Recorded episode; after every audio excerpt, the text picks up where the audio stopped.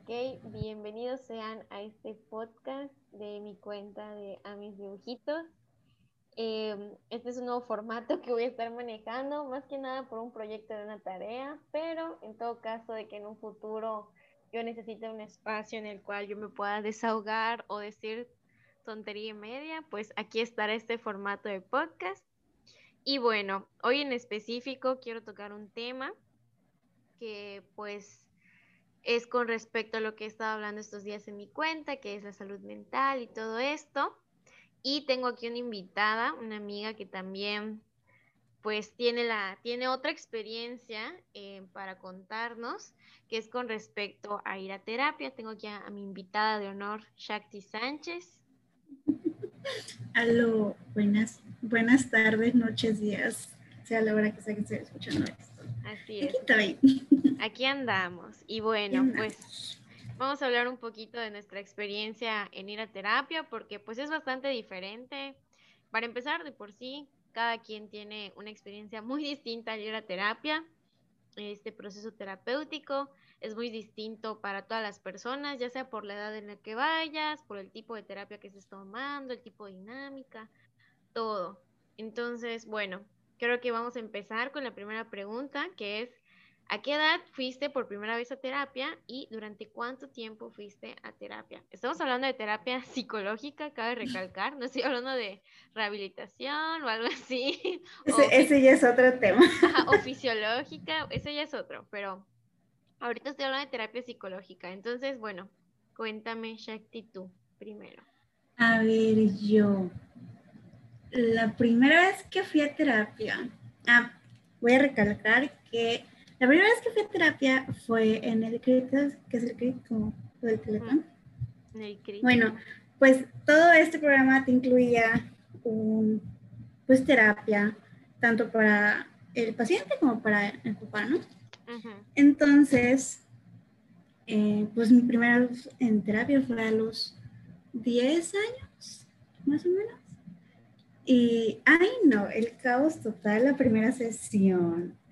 Me sentí muy atacada. Shakti de, de 10 años se sintió atacadísima. Y, ajá, esa vez fue la primera vez que fui a terapia. Y fui a terapia por 5 años, a los 15. Ok, y fuiste de manera seguida, ¿no? O sea, no, no hubo un periodo mayor de seis meses donde no hubiera sido terapia durante esa Así es, sí, iba como más o menos, eh, no iba tan, tan seguido como una vez a la semana, pero iba como tres veces al mes, más o menos, tres, cuatro veces al mes, dependiendo de, pues del horario, ¿no? Pero sí era bastante constante y no, no, nos, no nos gustaba faltar. Tanto mi mamá para sus citas y yo a mis citas. Ok, ambas llevaban citas, ¿no? Sí, sí, sí, pero con diferentes eh, psicólogos, psicológicos, psicológicos, psicólogos, así. ok, bueno, pues tú empezaste muy chica, o sea, puede decir que empezaste en tu infancia, estás chiquilla. y pues estaba morrilla. Estabas morrita y me dijiste que eh, hasta los 15 años, ¿no? Sí, hasta los 15 años. Ok, bueno, pues justo en lo mío es todo lo contrario. Cuando tú dejaste de ir, yo empecé a ir. Yo empecé a ir a la edad de 15 años y pues ahorita que ya tengo, ah, aunque me duele decirlo, casi 21, pues sigo, pues sigo yendo, este, todavía sigo yendo con, este, a terapia. Claro que no con la misma psicóloga y a diferencia tuya, pues yo la verdad sí no he sido muy constante en mi proceso. Ya luego hablaré del porqué de ello. Este, pero bueno, ¿qué me puedes, qué me puedes comentar que es como que algo que hacías tú en tu terapia cuando estabas antes de entrar a tu adolescencia? Porque pues es terapia infantil la que tú llevabas para ese entonces. Sí, em, pues terapia infantil pues obviamente son, son chiquillos, son morrillos que no, que no entienden muy bien lo que están pues, pasando a su alrededor y lo están procesando. Entonces, con mi terapeuta nada más tuve una, nada más tuve una, en todo ese proceso nada más fue una. Y ella muy linda, muy, muy linda. muy cariñosa con todos. Y pues ajá, platicábamos, me preguntaba cómo estaba, y me preguntaba qué tal la escuela, eh, nos, nos poníamos a hacer pues actividades por un periodo fue que tuve, actividades, pero ya en que pues iba creciendo, pues dejamos de hacer esas actividades y nos centrábamos más en otras cosas. Y la verdad es que así recuerdos fijos de, de, esos años no tengo muy bien marcados. Pero sí me acuerdo, o sea que sí me gustaba. Bueno, el, el primer año pues sí fue medio difícil, la neta. Fue pues empezando todo este proceso de otras cosas que ya luego hablaremos, pero pues ajá, fue un, cambio muy, muy grande. Y pues ajá, trabajaba con ella más bien, pues ayudándome ella a procesar todo lo que estaba pasando. Y ya, pues ya de ahí fui como que progresando y mejorando. Luego pues como que me estanqué un tiempillo y ya como por ahí de los 14 años a, los 15 ya todo fue en declive, amiga. El destrampe de la adolescencia. El destrampe, así es, no, hombre. No, pues a cualquiera nos pasa. Yo igual, creo que si hubiese ido a terapia durante esos años, que, que créeme que me hizo falta, este, pues las cosas hubiesen muy diferentes. Tal vez hoy ya no seguiría en terapia. pero pues... chance. Chance y no. Este, pero bueno, me comentas que entonces, dentro, cuando empezaste dentro de lo que hay como terapia infantil, se centraba más como en actividades o ciertas como que tareitas. Y ya cuando ibas, conforme ibas creciendo, pues ya cambiaban un poco las, las dinámicas. y ya era un poquito más de que ya hablaras tú en vez de que se centrara en, hoy vamos a hacer tal cosa. Y ya era más como que, a ver, cuéntame tú, ¿qué piensas, qué sientes, no? ¿Qué sientes? O sea, como que cómo va tu relación con esa persona, cómo, te sientes respecto a esto. Y pues ya como que me empezaba a abrir. Pero pues te digo, ese periodo, o sea, me estanqué y luego empecé igual a progresar unos meses y ya a los 14 años de que adiós, adiós a todo. Ok, pues sí, o sea, se me hace muy, ¿cómo decirlo? Muy razonable que hayas, haya sido así tu proceso, pues por tu edad a la que comenzaste. Eh, yo, en que comencé a los 15, la verdad es que yo he tenido tres psicólogas diferentes. Em, con las tres he llevado dinámicas muy, muy distintas. Eh, ha sido experiencias totalmente diferentes. Con mi primera psicóloga traté mucho un tema en específico, una situación familiar que yo había recién pasado dentro de una, ajá, en el año pasado. Entonces, con ella trabajé mucho ese tema y trabajamos mucho con dinámicas más bien de que ella me decía, piensa que soy esta persona, ¿qué me dirías? Y así. Y yo pues ahí de que soltaba todo lo que tenía reprimido, lo cual era mucho. Claro. y ya con esa, esa dinámica en su momento me pareció algo, algo que me funcionó, porque sí tenía como que muchas cosas que, exacto, fue muy útil, porque sí tenía como que muchas cosas que decirle a esa persona con la que tenía esa situación. Pero pues ya, o sea, como tú dices, vi un progreso y yo dije, ah, Simón, ya estoy bien, vámonos. Y dejé, y dejé de ir con ese psicólogo y pues también por cuestiones económicas, porque pues ir a terapia es muy caro, la verdad. Claro. Eh, con la segunda psicóloga es con la que llevé pues digamos que más tiempo. Em, con ella empecé a ir a la edad de los 17, si no me equivoco de los 17 a los 18 estuve yendo, miento, de los 17 a los 19 estuve yendo con esta psicóloga. Eh, con ella manejábamos una dinámica de que me marcaba como que ciertas actividades, tareas, podría decirse, que eran, por ejemplo, de, en esta semana vas a relatar tus cosas favoritas de ti y vas a hacer como que un diario de tus emociones y cosas así. Había mucha tareita que la verdad cuando comencé sí me gustaba y ya al paso del tiempo, pues la verdad es que lo odiaba mucho, o sea, no me gustaba, no me sentía cómoda con esa dinámica, más que nada por cómo iba progresando pues mi salud mental, que en ese entonces yo no había ido con un psiquiatra, que igual, eso es otro tema, ir al psiquiatra, esa es otra experiencia también. No, ir con un psiquiatra es totalmente ir con una psicóloga. Muchas, o sea, muchas personas lo, lo confunden y piensan que es lo mismo. Y no, o sea, realmente el trabajo duro está en terapia con los psicólogos. Sí. Y bueno, por cuestiones de cómo mi trastorno de depresión y ansiedad iba pues progresando de, una manera no positiva, pues este, pues me dejaron de gustar esas dinámicas y ya no me sentía cómoda porque pues obviamente no tenía energía de hacerlas, o sea, siempre mentía con las tareas y de que no las hice o luego sí las hice y las había hecho cinco minutos antes de llegar. Em, y bueno, con esta última psicóloga con la que estoy ahorita, pues empezó a los 20 años y ahorita en unos mesecitos, voy a cumplir 21, entonces ya casi llevo un año con esta psicóloga y creo que es la dinámica que más me ha funcionado. Hemos, más que nada, yo siento que ya es por mi edad, tal vez, el, el tipo de dinámica que llevamos es, y también porque es psicoterapia, es en específico un tipo de terapia psicoanalista y todo, y pues la verdad se basa en que yo me tira a hablar los choros de los choros de mis miles de traumas, dolores y alegrías, y pues la psicóloga me va tratando de analizar y de que yo misma también me analice. Y creo que eso, te digo, pues por mi edad, o sea, ahorita que ya soy un adulto joven, pues creo que ya me funciona mejor. Pero, pues sí, hay distintos tipos de terapia, o sea, depende de la rama psicológica que tengan eh, pues tus psicólogos, o sea, les digo, mi psicóloga de ahorita es psicoanalista, pero pues la anterior tenía un poquito más de la gestalt, o, o sea, hay un montón de ramas de psicología.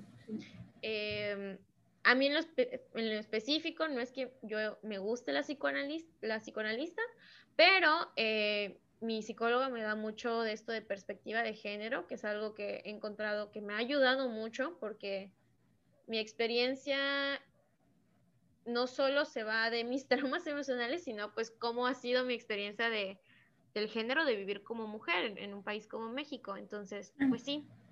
Entonces, pues hay muchos tipos de terapia. Shakti pues, nos comentó aquí de la infantil y principios de la adolescente. Em, a ver, que me decías que ajá, te gustaba ir y todo. ¿Cuál ha sido como que, qué era lo mejor de ir a terapia para ti? Ay, que podía chismear con terapeuta a gusto y pues siempre me decía que ese es un lugar seguro, o sea, nada de lo que se habla acá va a salir y pues tú aquí hay confianza de contarme lo que tú quieras, cuando tú quieras. Y pues ahí yo, ahí iba mi lengua a chismear todo lo que me pasaba en mi vida de morrilla, de que hice esto, me sentía así y ella me pues daba su retroalimentación de, no, pues creo que es, o sea, todos los comentarios. Y pues sí, me, me, ayudó, en ese tiempo me ayudó mucho pues a, a, saber expresarme. Sí. Y pues poder como que sacar todo, pues mira, pasó esto y me sentí así. Y ella me decía, ¿y por qué crees que te sentías así? Y ya como que yo misma analizaba de, ok, ¿por qué me sentía así de tal persona? Y eso me gustaba mucho, que pues me ayudó a, a pues, auto analizarme a mí misma y a autoanalizar mis emociones. Pero pues como te digo, o sea, tal vez si hubiera seguido yendo a terapia, tal vez si hubiera seguido yendo a terapia, pues chance sería mejor en esto. Ahorita, a mis 20, porque ahorita, mira, mira. No, sí, o sea, si todos, si nuestros papás, nuestros abuelos y nosotros hubiésemos ido a terapia cuando teníamos que ir, em, pues no, tendríamos carros que vuelan ahorita y una infraestructura de, millones de pesos. Pero, no, o sea, sí, es muy importante eso que mencionas de que aprendes a, a expresarte, porque a mí me pasaba mucho que antes cuando me preguntabas de que, ¿cómo te sientes? Pues triste, feliz, enojada. O sea, te quedabas como que con las emociones básicas. Te ibas de un extremo a otro, cuando en realidad, no sé si te lo llegaron a mostrar a, ti, pero a mí sí la rueda esa de las emociones, como es como, Ay, sí. como uno de los colores y la teoría de la colorimetría. Pues así, pero con las emociones.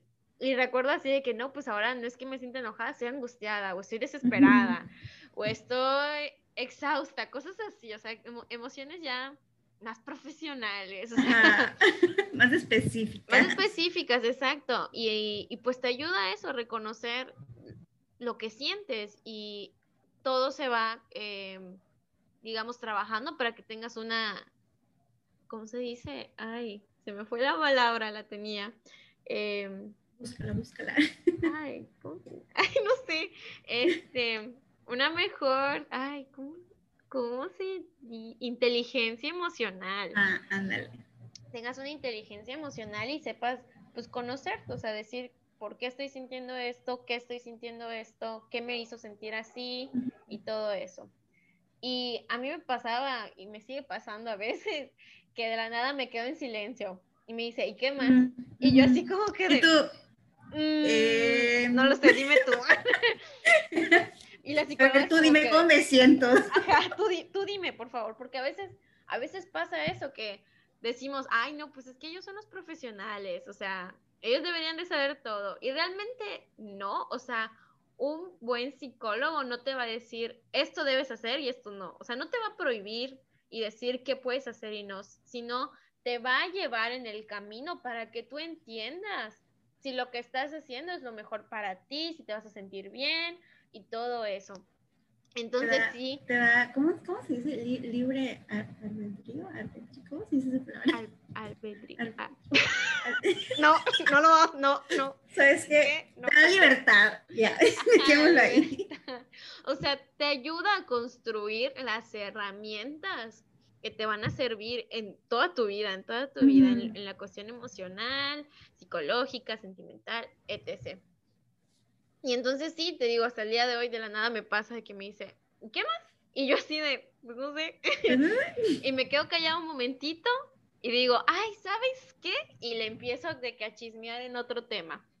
Y justo esos como que silencios y todo, entre más tiempo va pasando, digamos, como que de que voy a terapia y todo eso, cada vez hay menos esos silencios, porque cada vez digo, no, pues es que quiero hablar de esto porque fíjate que me llamó la atención tal cosa, porque entonces yo ya, o sea, yo solita, fuera de mis sesiones, eh, ya estoy pensando, o sea, ya estoy diciendo, ay, ¿por qué? O sea, ya estoy analizando las cosas y ya no necesito que la psicóloga me diga, oye, entonces, ¿por qué?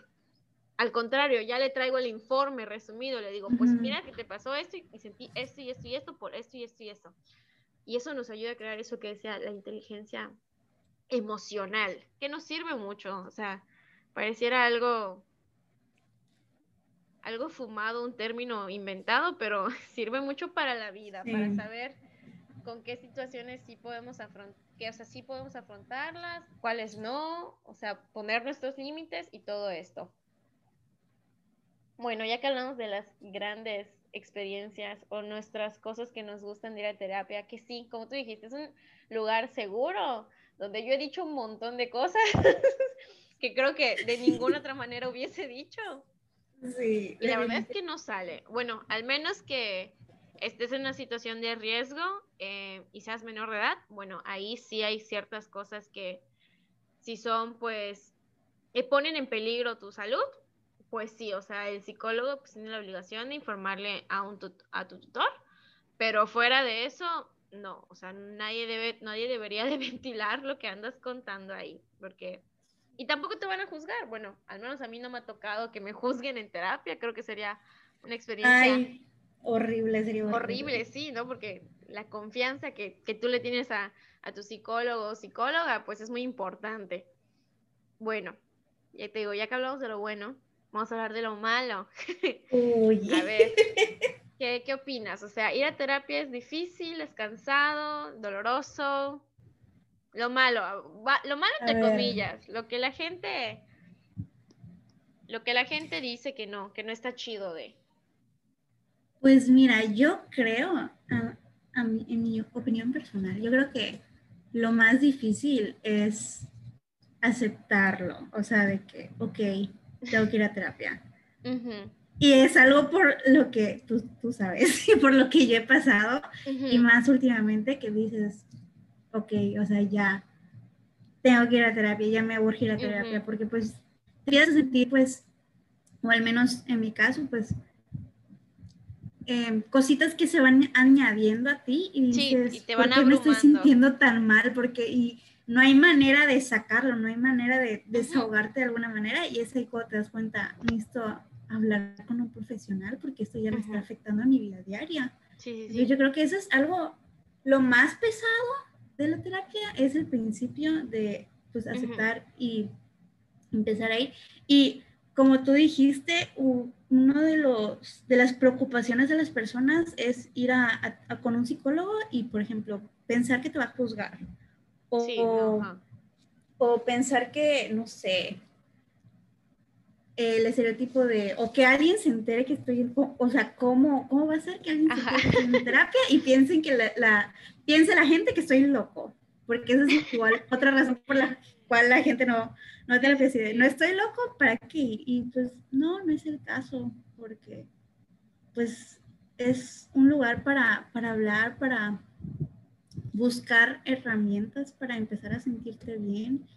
Y, claro pues nada más hablar con una persona y que esa persona te ayude a ti para encontrar ese punto que estés bien contigo mismo y con otras personas que te rodean. Claro, claro.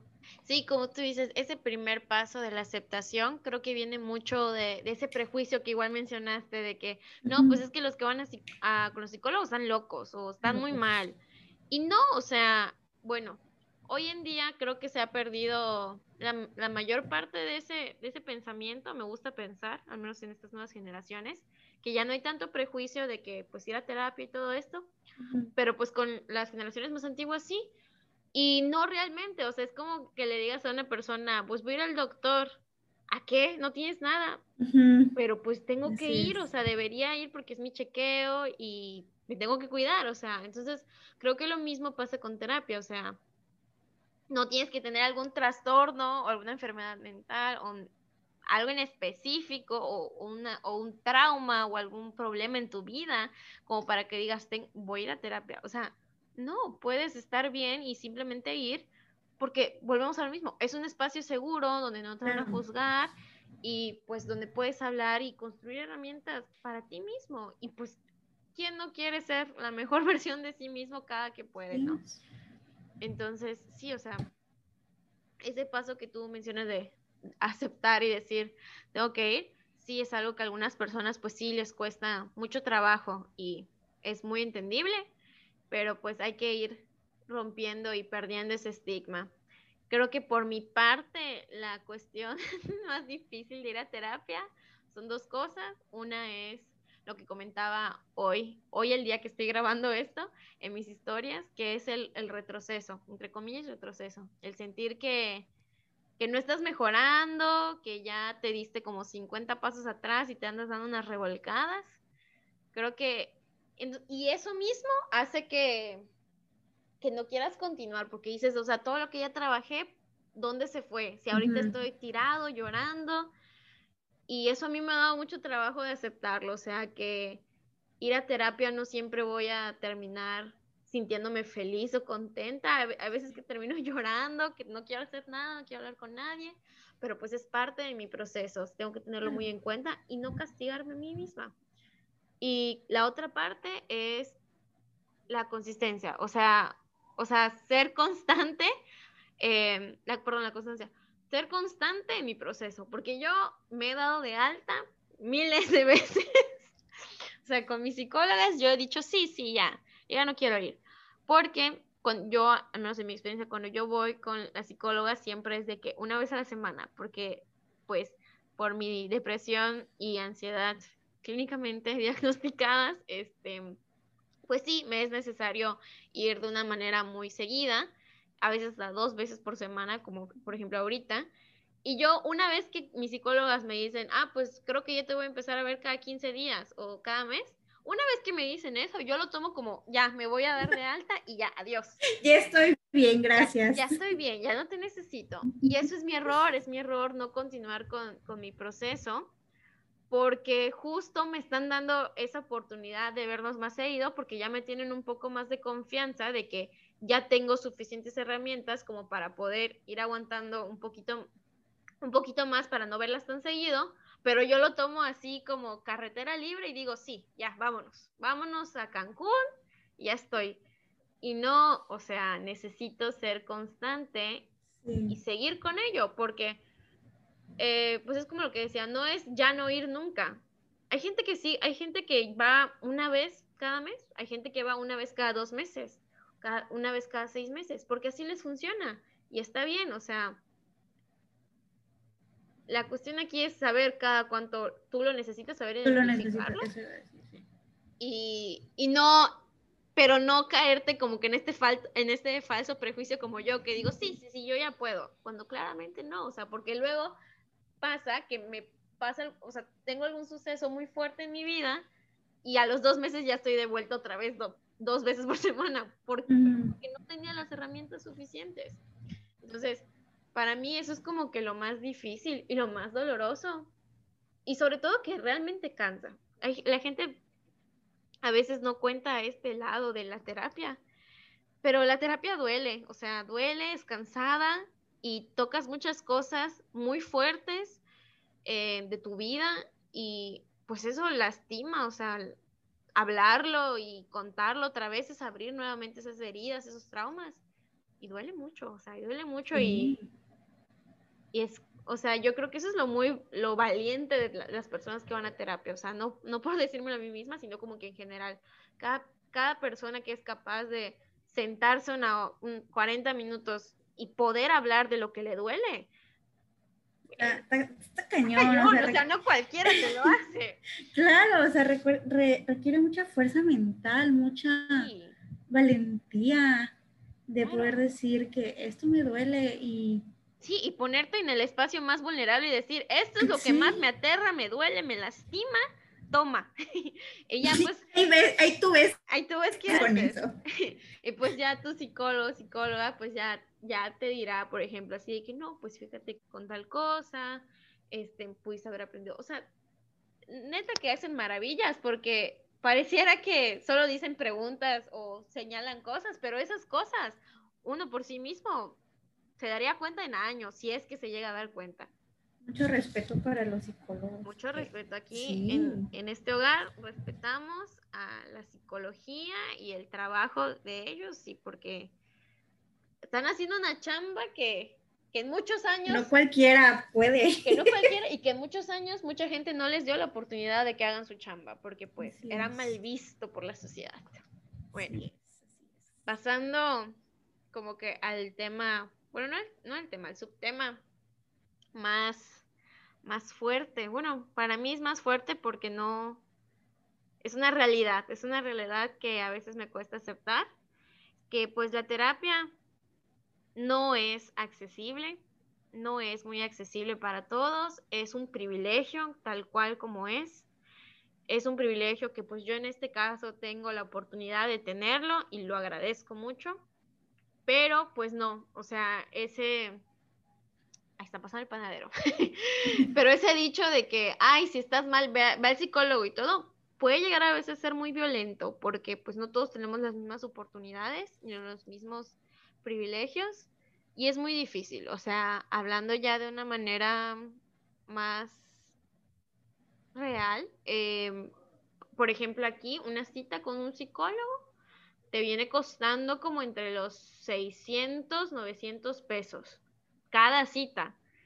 Y pues estamos hablando que, por ejemplo, en mi, situación, yo voy dos veces a la semana, no, imagínate, cuánto dinero, pero no, no se asusten, no soy rica, tengo ahí un cierto tipo de beca para tomar terapia. Pero, pero es eso, o sea, si yo no tuviese esa oportunidad, esa beca que me dieron para tomar terapia gratuita, yo, no sé dónde estaría, sí, muy honesta, yo no sé dónde estaría. Pero pues, sí, o sea, por ejemplo, Shakti, tú cuéntame, o sea, hoy en día, sin, sin ahondar en lo muy personal ni nada, aquí no te sientas como que presionada, pues sí, o sea, coméntame si es tu realidad que para ti ir a terapia no es como que, sí, ahorita voy porque voy a sacar 600 posts de mi cartera a la semana. Me sobra cambio y pues, ¿por qué no darse un lujo? No, pues mira, esa es una de las razones, hay varias razones, pero es una de, luego ahondaremos en eso, pero esa es una de las razones más pesadas porque dices, es priorizar. Sí.